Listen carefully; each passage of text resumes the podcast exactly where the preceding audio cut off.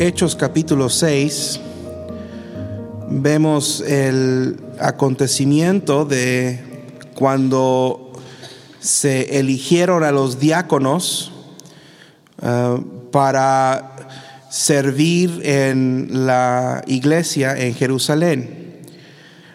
Y algo que se destaca en estos versículos es el hecho de que los primeros líderes, aparte de los apóstoles, en la iglesia, eh, tenían que cumplir con ciertas políticas. Y en este pasaje se describen estas políticas de una manera muy amplia. Dice simplemente que estos varones tuvieran buen testimonio, que fueran llenos del Espíritu Santo y de sabiduría. Y creo que estos, estas tres políticas eh, son las más básicas y uh, Está bien, Gera. No, tú termina, Gera, tú termina. Gera está haciendo su trabajo, ¿eh? Quiero que les voy a decir algo acerca de Jera, ya que no, ya que no lo ven, porque Jera es muy tímido. No le gusta estar aquí al frente. Yo lo tengo que regañar para que venga y haga el trabajo. Entonces, si él está haciendo su chamba, déjenlo que hagan su chamba y pongan ustedes atención acá. Yo doy, doy gracias a Dios por Jera, que hace bien. Mire qué bien acomodó esos, esos cables. Amén. He batallado décadas para encontrar muchachos que hagan tan bien el trabajo como lo hace Jera. Señor sabe que el novio de Reina no lo hace bien, así que gracias a Dios por Jera. Un aplauso para Jera.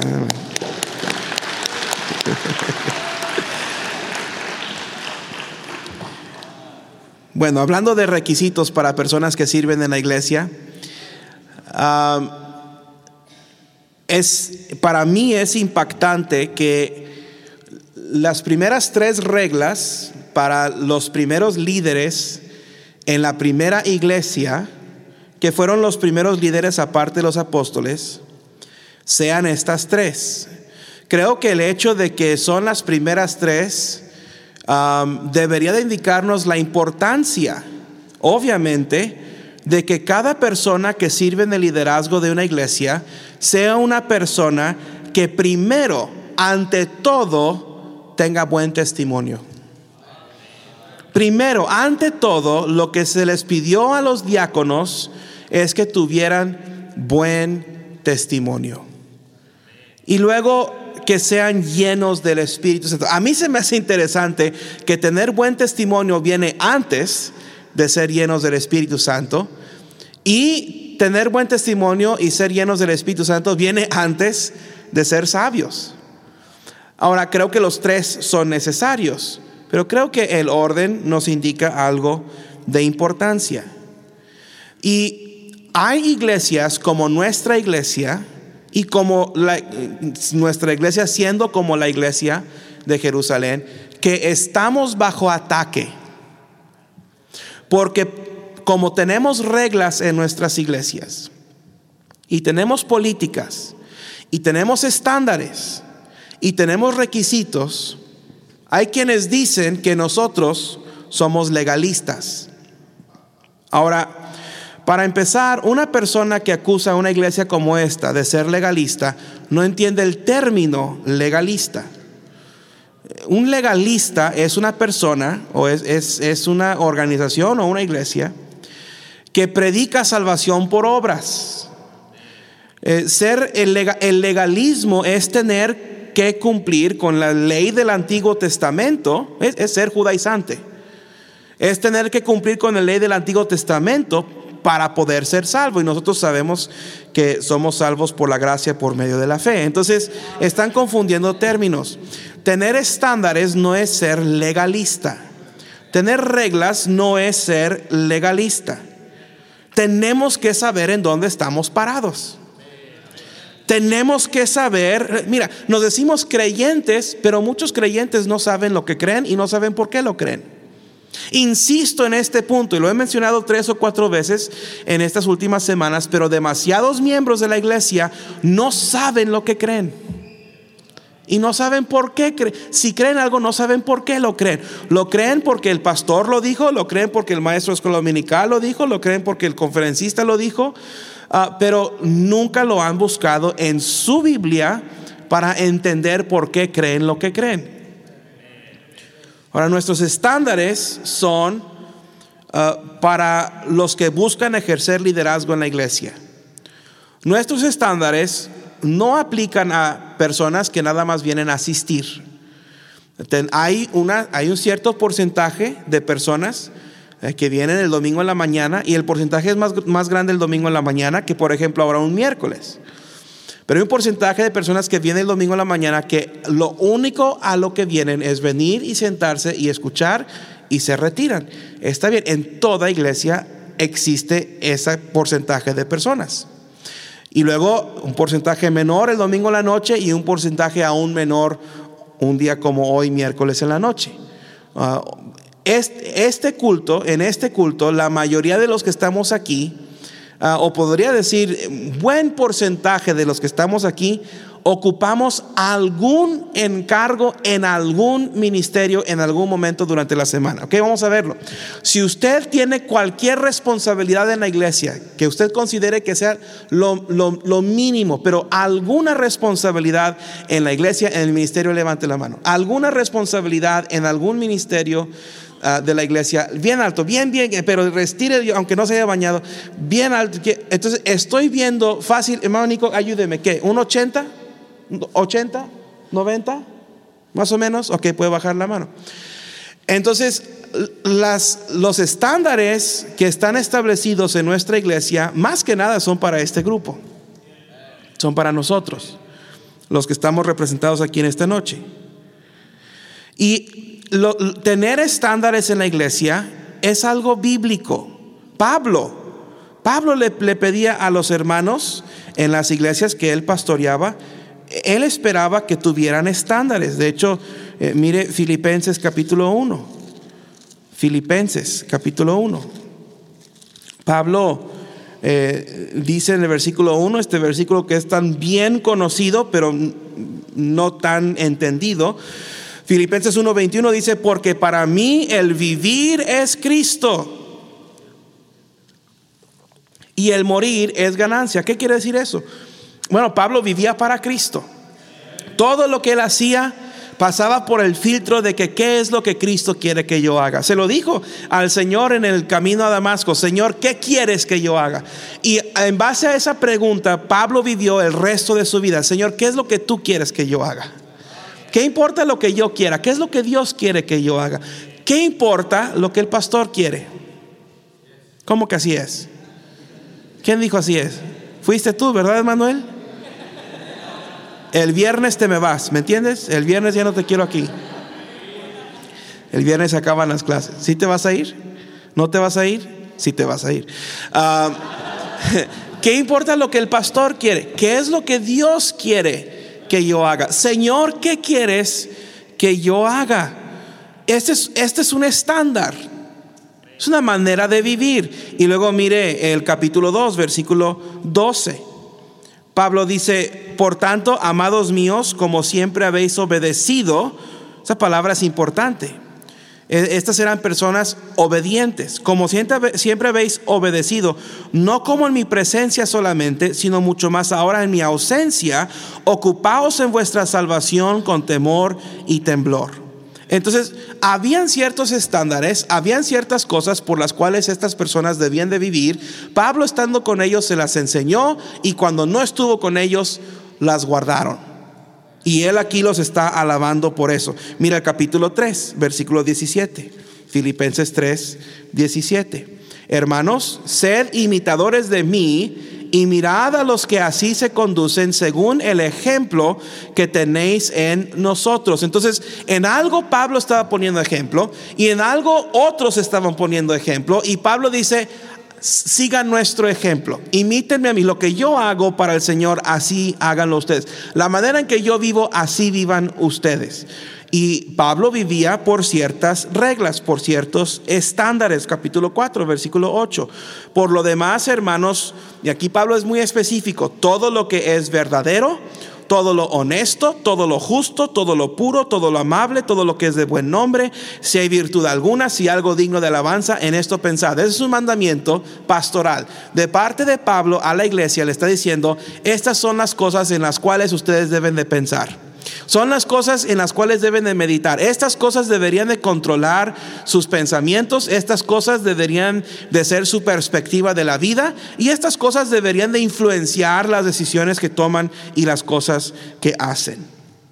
Mire, Primera de Corintios capítulo 10. Primera Corintios capítulo 10. De nuevo, tener estándares es algo bíblico. Lo vemos en la Biblia, lo vemos en el, en el, en el registro del Nuevo Testamento. Y lo vemos en relación a las iglesias del Nuevo Testamento, 1 Corintios 10, 24. Dice, ninguno busque su propio bien, sino el del otro. Versículo 25.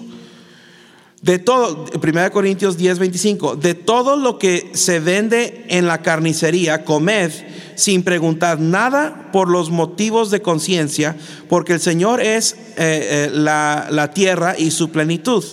Si algún incrédulo os invita y que, queréis ir, eh, de todo lo que se os ponga delante, comed sin preguntar nada por motivos de conciencia. Entonces, esto regresa a lo que Pablo estaba diciendo. ¿Se acuerdan? El domingo hablamos acerca de Romanos capítulo 14, acerca de comer carne ofrecida a los ídolos o no comer carne ofrecida a los ídolos. A los romanos no les dio razón que si deben o no deben, simplemente dijo no se estén criticando, no se estén juzgando.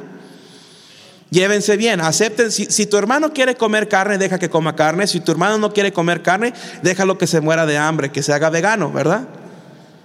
Y a los que no querían comer carne les decía débiles. Aquí a los, a los corintios le están diciendo, mira, tú come. Tú ve y come. Si alguien te ofrece algo, si te ofrecen carne de puerco, si te ofrecen camarones, si te ofrecen lo que tú cómetelo. Tú no andes preguntando, no pasa nada. Pablo está estableciendo, y fíjese, los estándares en Roma eran diferentes a los estándares en Corinto. ¿Por qué? Porque eran dos culturas distintas. Estaba tratando con personas que tenían dos trasfondos, dos eh, costumbres distintas y, dos este, tradiciones, dos, eh, historias tradicionales distintas. Entonces ahorita vamos a hablar acerca de eso. Estamos en la introducción todavía. Pero Pablo, Pablo le dice a los romanos, no usen los estándares para juzgarse los unos a los otros. No voy a volver a predicar lo que prediqué el domingo. Pero no usen los estándares para juzgarse los unos a los otros. Si tú tienes estándares altos y si tú vives por los estándares establecidos por la palabra de Dios, o si tú tratas de cumplir los estándares establecidos en tu iglesia local y otro no, déjalo. Él no quiere, es, entre Él y Dios. No lo estés juzgando. me, irrita cuando escucho a alguien decir, oh, en esa iglesia no tienen convicciones. En primer lugar, no entiendes lo que son convicciones y lo que son estándares. Tendrán las convicciones basadas en la doctrina de la Biblia, pero nada más porque ahí las mujeres sí pueden usar arete y aquí las mujeres no pueden usar arete, no quiere decir que no tienen convicciones. Ah, las hermanas me están Jenny me está diciendo, ¿qué? No, es un ejemplo, hermano. No, les voy a decir, este, no, aquí los hombres usan aretes y las mujeres no. Y nomás quiero ver si están despiertos. Nomás quiero ver si están despiertos. Y al cabo, los estándares no son para salvación. De nuevo, no somos legalistas. Si tú cumples o no cumples con ciertos estándares bíblicos o estándares establecidos en la iglesia, no te vas a ir al infierno y, mira, posiblemente, posiblemente, dependiendo, no afecta tu relación con Dios. Ups, bueno, a algunos bautistas no les gustó eso. ¿Ok? A mí tampoco me gusta, pero es verdad. Hay personas que tienen estándares menores a las nuestras que son igual de cristianos sinceros, fervientes, que aman a Dios y Dios les ama y Dios les usa, pero no son bautistas fundamentales independientes con todas las reglas y requisitos que nosotros tenemos. Pero no nos toca a nosotros andarlos juzgando. Sin embargo, si nosotros decidimos, si tenemos una lista de reglas, si tenemos estándares, porque es bíblico tener estándares, entonces nosotros como iglesia, dentro de nuestra iglesia, de manera interna, debemos de respetar esos estándares, si es que queremos eh, tener un oficio en la iglesia. Pero voy a hacer algunas declaraciones, la primera ya se la hice y luego terminamos. Número uno, fijar estándares es bíblico. Es bíblico. Por ejemplo, en 1 Timoteo 3, si usted lee 1 Timoteo 3, va a encontrar ahí una, lista de reglas para pastores. Y luego va a encontrar una lista de reglas que en realidad no es una lista aparte para diáconos. Se continúa la lista para los diáconos. En 1 Timoteo 3 es muy interesante este pasaje, pero habla de los pastores y dice que el que, el que desea el obispado, el que desea ser pastor, buena obra desea. Versículo 2 dice, pero es necesario que el obispo sea irreprensible, marido una sola mujer, sobrio, prudente, decoroso, hospedador, apto para enseñar, no dado a la coca light, no pendenciero, no codicioso de ganancias deshonestas, sino amable, apacible, no avaro, que gobierne bien su casa, que tenga a sus hijos en sujeción con toda honestidad, pues el que no, no sabe gobernar su propia casa, ¿cómo cuidar a la iglesia de Dios? No neófito, Ah, no sea que, que envaneciéndose caiga en la condenación del diablo. También es necesario que tenga buen, buen testimonio de los de afuera para que no caiga en descrédito y lazo del diablo. Y luego versículo 8 dice, los diáconos a sí mismo. Entonces fíjese que esa palabra a sí mismo está ligando lo que sigue con lo que acaba de decir. Pablo está a punto de decir, los diáconos tienen que cumplir con todo lo que el pastor tiene que cumplir. Asimismo, también dice, de la misma manera, y luego continúa, deben ser, aparte de lo del pastor, deben ser honestos, sin doblez, no dados a mucho vino, no codiciosos, no digo mucho vino porque un poquito está bien, no codiciosos de ganancias deshonestas, que guarden su, su, eh, eh, que, guarden el misterio de la fe con limpia conciencia. Estos también sean sometidos a prueba primero y entonces uh, ejerzan el diaconado si son irreprensibles Luego dice, las mujeres asimismo sean honestas, no calumniadores, no calumniadoras, sino sobrias, fieles en todo. Los diáconos sean maridos de una sola mujer, que gobiernen bien sus hijos y sus casas, porque los que ejercen el diaconado ah, ganan para sí un grado honroso ah, y mucha confianza en la fe que es en Cristo Jesús. Entonces, estos son estándares. Pablo le acaba de mandar una carta a, Timoteo para que él ah, relate esto a su iglesia y dice, estos son los estándares por los cuales deben de vivir. Esta es una lista de estándares. Entonces es bíblico fijar estándares. Leímos Hechos 6, ahí también hay estándares. Si usted lee 2 Corintios 6, Va a encontrar ahí un versículo que dice, no os unáis con yugo desigual con los incrédulos. Ese es un estándar. Filipenses, todo el libro de Filipenses está lleno de estándares.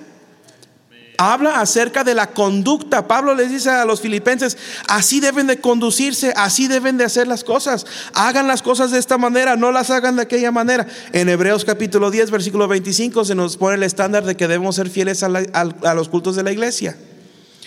Entonces, es bíblico fijar estándares. Y ahora, otra cosa, al decir que es bíblico, es decir que hay estándares bíblicas. Hay estándares que están establecidos por la Biblia y esos estándares no cambian. Pero también hay estándares establecidos por hombres. No está mal que el hombre establezca estándares. Hay algunas cosas que la Biblia no nos dice explícitamente. Hay algunas cosas que no encontramos en tinta, en blanco y negro en las páginas de nuestra Biblia, por las cuales debemos de vivir, porque entendemos esas cosas de principios bíblicos. Acuérdese lo que dijimos hace varias semanas atrás que una convicción se basa en preceptos bíblicos. Un precepto es algo que la Biblia dice en blanco y negro, ahí lo dice claramente y no cambia. Y ese es un precepto bíblico y basamos nuestras convicciones sobre esos preceptos bíblicos. Una convicción es algo de lo cual estoy convencido. Convicción, convencer. Estoy convencido de eso y eso no va a cambiar. Hay ciertas cosas que no cambian, nunca cambian. No importa cuál es tu cultura, no importa cuáles son tus tradiciones, esas cosas no cambian. Pero un principio bíblico es algo que la Biblia nos dice en varias palabras. Lo dice, lo menciona por acá, lo menciona por allá, encontramos varias referencias. Pero todo eso se liga y viendo lo que la Biblia dice, por ejemplo, acerca del vino. Ok, aquí y muchos hablan, ah, dice, dice no dado a mucho vino. Eso quiere decir que sí pueden tomar poquito vino. Están escuchando, ¿verdad? Porque a algunos se, se les pararon las orejas. Ah, sí se puede. Pero la palabra de Dios también dice que no debemos de ver el vino cuando rojea, ni debemos de mirarlo. La Biblia también dice que no debes de juntarte con borrachos. Ah, la Biblia dice, no os embriaguéis con vino, en lo cual hay disolución. Entonces, estos son principios bíblicos y tenemos que tomarlos todos para llegar a la conclusión de que el cristiano no debe de tomar. Eh, sigue la misma lógica con estándar tras estándar tras estándar. ¿Dónde dice la, la Biblia que la mujer tiene que tener su falda cuatro dedos debajo de la rodilla? No lo dice. Pero la Biblia sí dice que demostrar el muslo es desnudez. Y la Biblia, la Biblia dice que, la que, mostrar la desnudez es deshonroso. Entonces, para ver la manera que la mujer no demuestre el muslo, pues vamos a fijar el estándar en la iglesia de que la rodilla, de que la falda llegue a 8 centímetros debajo de la rodilla, cuatro dedos, dependiendo de los dedos, los míos son más centímetros. Y así buscamos la manera de que en alguna situación no se le vea el muslo a la mujer. Bueno, entonces hay, hay estándares establecidos en la Biblia y hay estándares establecidos por hombres. Yo creo, esa es mi opinión, yo creo que cada regla que se establece debe de tener una razón, debe tener una lógica. Debe de haber un historial detrás de esa regla. ¿Por qué tenemos esa regla? La mayoría de las reglas que tenemos en el instituto y la mayoría de los estándares que tenemos en la iglesia están establecidos porque alguien en algún momento hizo algo que nos obligó a tener que establecer ese estándar. Cada regla en el reglamento disciplinario interno del Instituto Bíblico Bautista Montebrón, a un lado podríamos poner el nombre de dos o tres estudiantes de por qué existe esa regla.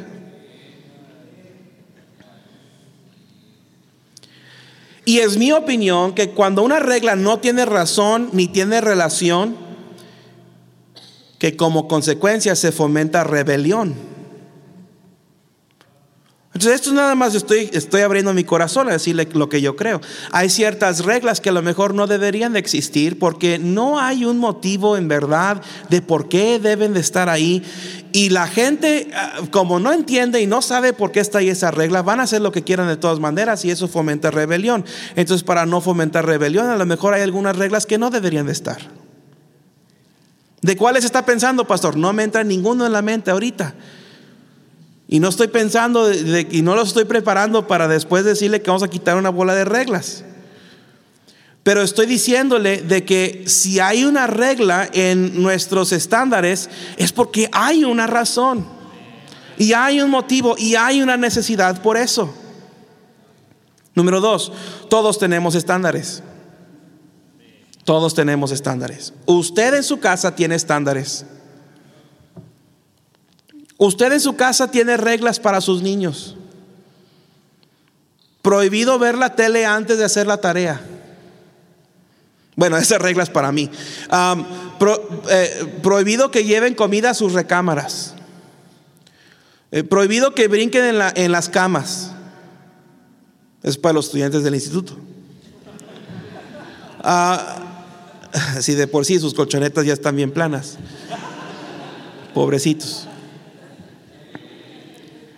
Todos tenemos estándares. Usted tiene estándares en su vida personal. Usted tiene preferencias que usted sigue. Hay cosas que usted ha establecido en su vida y a lo mejor no le dice estándar, pero eh, son reglas particulares para su vida de cómo usted lleva a cabo su vivir diario. Todos tenemos estándares. Cada empresa tiene estándares. Cada escuela tiene estándares. Cada negocio, a donde usted, ahora, ah, ya regresó el triste cubrebocas. Ese mugrero no funciona. ¿Por qué no trae su cubreboca? Es ley. Los voy a reportar ahorita al municipio que vengan y que se los lleven a todos a la cárcel. Bueno, tú quieres entrar a HIV, te tienes que poner cubrebocas. Te guste o no te guste. Yo por eso no voy a ir a HIV. Porque aquí en la tiendita, Carlos no me dice que me ponga cubrebocas. Pero todo negocio tiene sus políticas. En algunos negocios hasta uniforme. hay gente que, ay, es que yo no sé por qué tengo que vestir así en la iglesia. ¿Quién se creen imponiéndonos, imponiéndonos estas reglas que tal y así tenemos que vestir? Y luego el lunes en la mañana se ponen el uniforme para ir a la escuela. O se ponen el uniforme para ir al trabajo. Y ahí no se quejan. Número tres, tener estándares bíblicos no es legalismo, ya lo dije. Legalismo es, requerir obras para ser salvo. Número cuatro, es necesario tener estándares bíblicos si vamos a predicar la palabra de Dios. Y si predicas la palabra de Dios, estás predicando estándares bíblicos. Si nos hacemos como el mundo para alcanzar al mundo, ya no vamos a alcanzar al mundo. ¿De qué sirve? Este es un libro de estándares. Desde el, desde el mero principio desde el, desde el primer día de la creación, dijo Dios, sea la luz, y fue la luz. Y vio Dios que la luz era buena, y luego dice aquí el versículo 4, Génesis 1, y separó Dios la luz de las tinieblas. En el versículo número 4 de tu Biblia hay un estándar, hay separación. Dios separa la luz de las tinieblas. Y ese es un tema que podemos trazar en toda la Biblia, la separación de la luz y de las tinieblas. De hecho, si vas a, Juan capítulo 1, lo volvemos a ver. Qué interesante. Dice la palabra de Dios, en el principio era el verbo y el verbo era con Dios y el verbo era Dios. Este en el principio con Dios. Todas las cosas por Él fueron hechas y sin Él nada de lo que fue hecho, eh, ha sido hecho fue hecho. En Él estaba la vida y la vida era la luz de los hombres. La luz en las tinieblas resplandece y las tinieblas no prevalecieron contra ella. Dios establece desde el principio la separación de la luz y las tinieblas. Este es un libro de estándares. Si no te gustan los estándares, está diciendo que no te gusta este libro. Es bíblico establecer estándares en la iglesia. Es bíblico tener una lista de reglas. tenemos una lista de reglas en 1 Timoteo 3, tenemos una lista de reglas en Hechos capítulo 6, tenemos reglas en 2 Corintios 6, en, todo el libro de, de, Filipenses, en Hebreos, y vemos regla tras regla, tras regla, tras regla de que cómo debemos de vivir, cómo debemos de conducirnos, cómo debemos de hablar, cómo debemos de vestirnos, cómo debemos de tratar a los demás. Es bíblico es bíblico. Número 5, los estándares bíblicos no cambian en base a cultura ni época. Las preferencias sí cambian. Las preferencias pueden cambiar. Y hay ciertas cosas en, una lista de estándares de una iglesia que pueden cambiar al, al paso del tiempo. Hay cosas que se tienen que agregar al paso del tiempo. Ese no les gustó, bien callados. Ahora, ¿qué nos van a poner? Hay cosas que se tienen que agregar. Hay, hay, ciertas cosas que hace 10 o 15 años no eran un problema, ahora son un problema. Y hay cosas que hace 10 o 15 años eran un problema y ahora ya no lo son. Entonces las preferencias pueden cambiar. De nuevo, las preferencias eh, las tomamos desde cosas como eh, eh, ser considerado de los demás. las preferencias se basan en estándares, ah, se basan muy este, ligeramente en, en convicciones, pero al, al fin de cuentas son cosas que hacemos porque es nuestra preferencia hacerlo. No es porque la Biblia dice que lo debemos de hacer, ni, ni, ni, ni cerca de lo que la Biblia dice que debemos de hacer, pero es una preferencia. Número 6. Un pastor debe enseñar estándares bíblicos. A ustedes les estaría robando de una bendición el no enseñarles estándares bíblicos. sería privarles a ustedes de la bendición de Dios no enseñarles cómo Dios espera que vivan. Y un pastor que ama a su iglesia va a establecer estándares en su iglesia. Va a decir, no, estas son las reglas. Eh, la, la razón principal por la que tenemos reglas en nuestra casa es la misma razón por la que usted tiene reglas en su casa. Para que nuestros hijos no se lastimen. O es para que no lastimen a sus hermanos. O es para que yo no los lastime. Las reglas son para el bien del Hijo. Dios espera que vivamos de acuerdo a sus mandamientos y dice Santiago, y sus, sus mandamientos no son gravosos. Lo que, Dios pide para, lo que Dios pide de nosotros no va más allá de nuestra capacidad de hacerlo. En lo que Dios espera que obedezcamos no va más allá de nuestra capacidad de, obedecer. Podemos obedecer. Podemos hacer lo que Dios pide de nosotros. Ahora, que querramos es otra cosa. Número siete. Los que tienen estándares bíblicos siempre son bendecidos por Dios. El que sabe hacer lo bueno y no lo hace, es pecado. Dios bendice, sin embargo, a los que se humillan. Dios bendice a los que dicen, bueno, eso se me hace algo excesivo, eso se me hace algo fanático, pero en la iglesia en donde yo asisto, la iglesia que yo amo, eso es lo que se espera de los miembros. Otros hermanos están de acuerdo no está causando un daño, así que yo voy a participar con todo el espíritu y con todo el gusto. Y hermano, Dios bendice eso.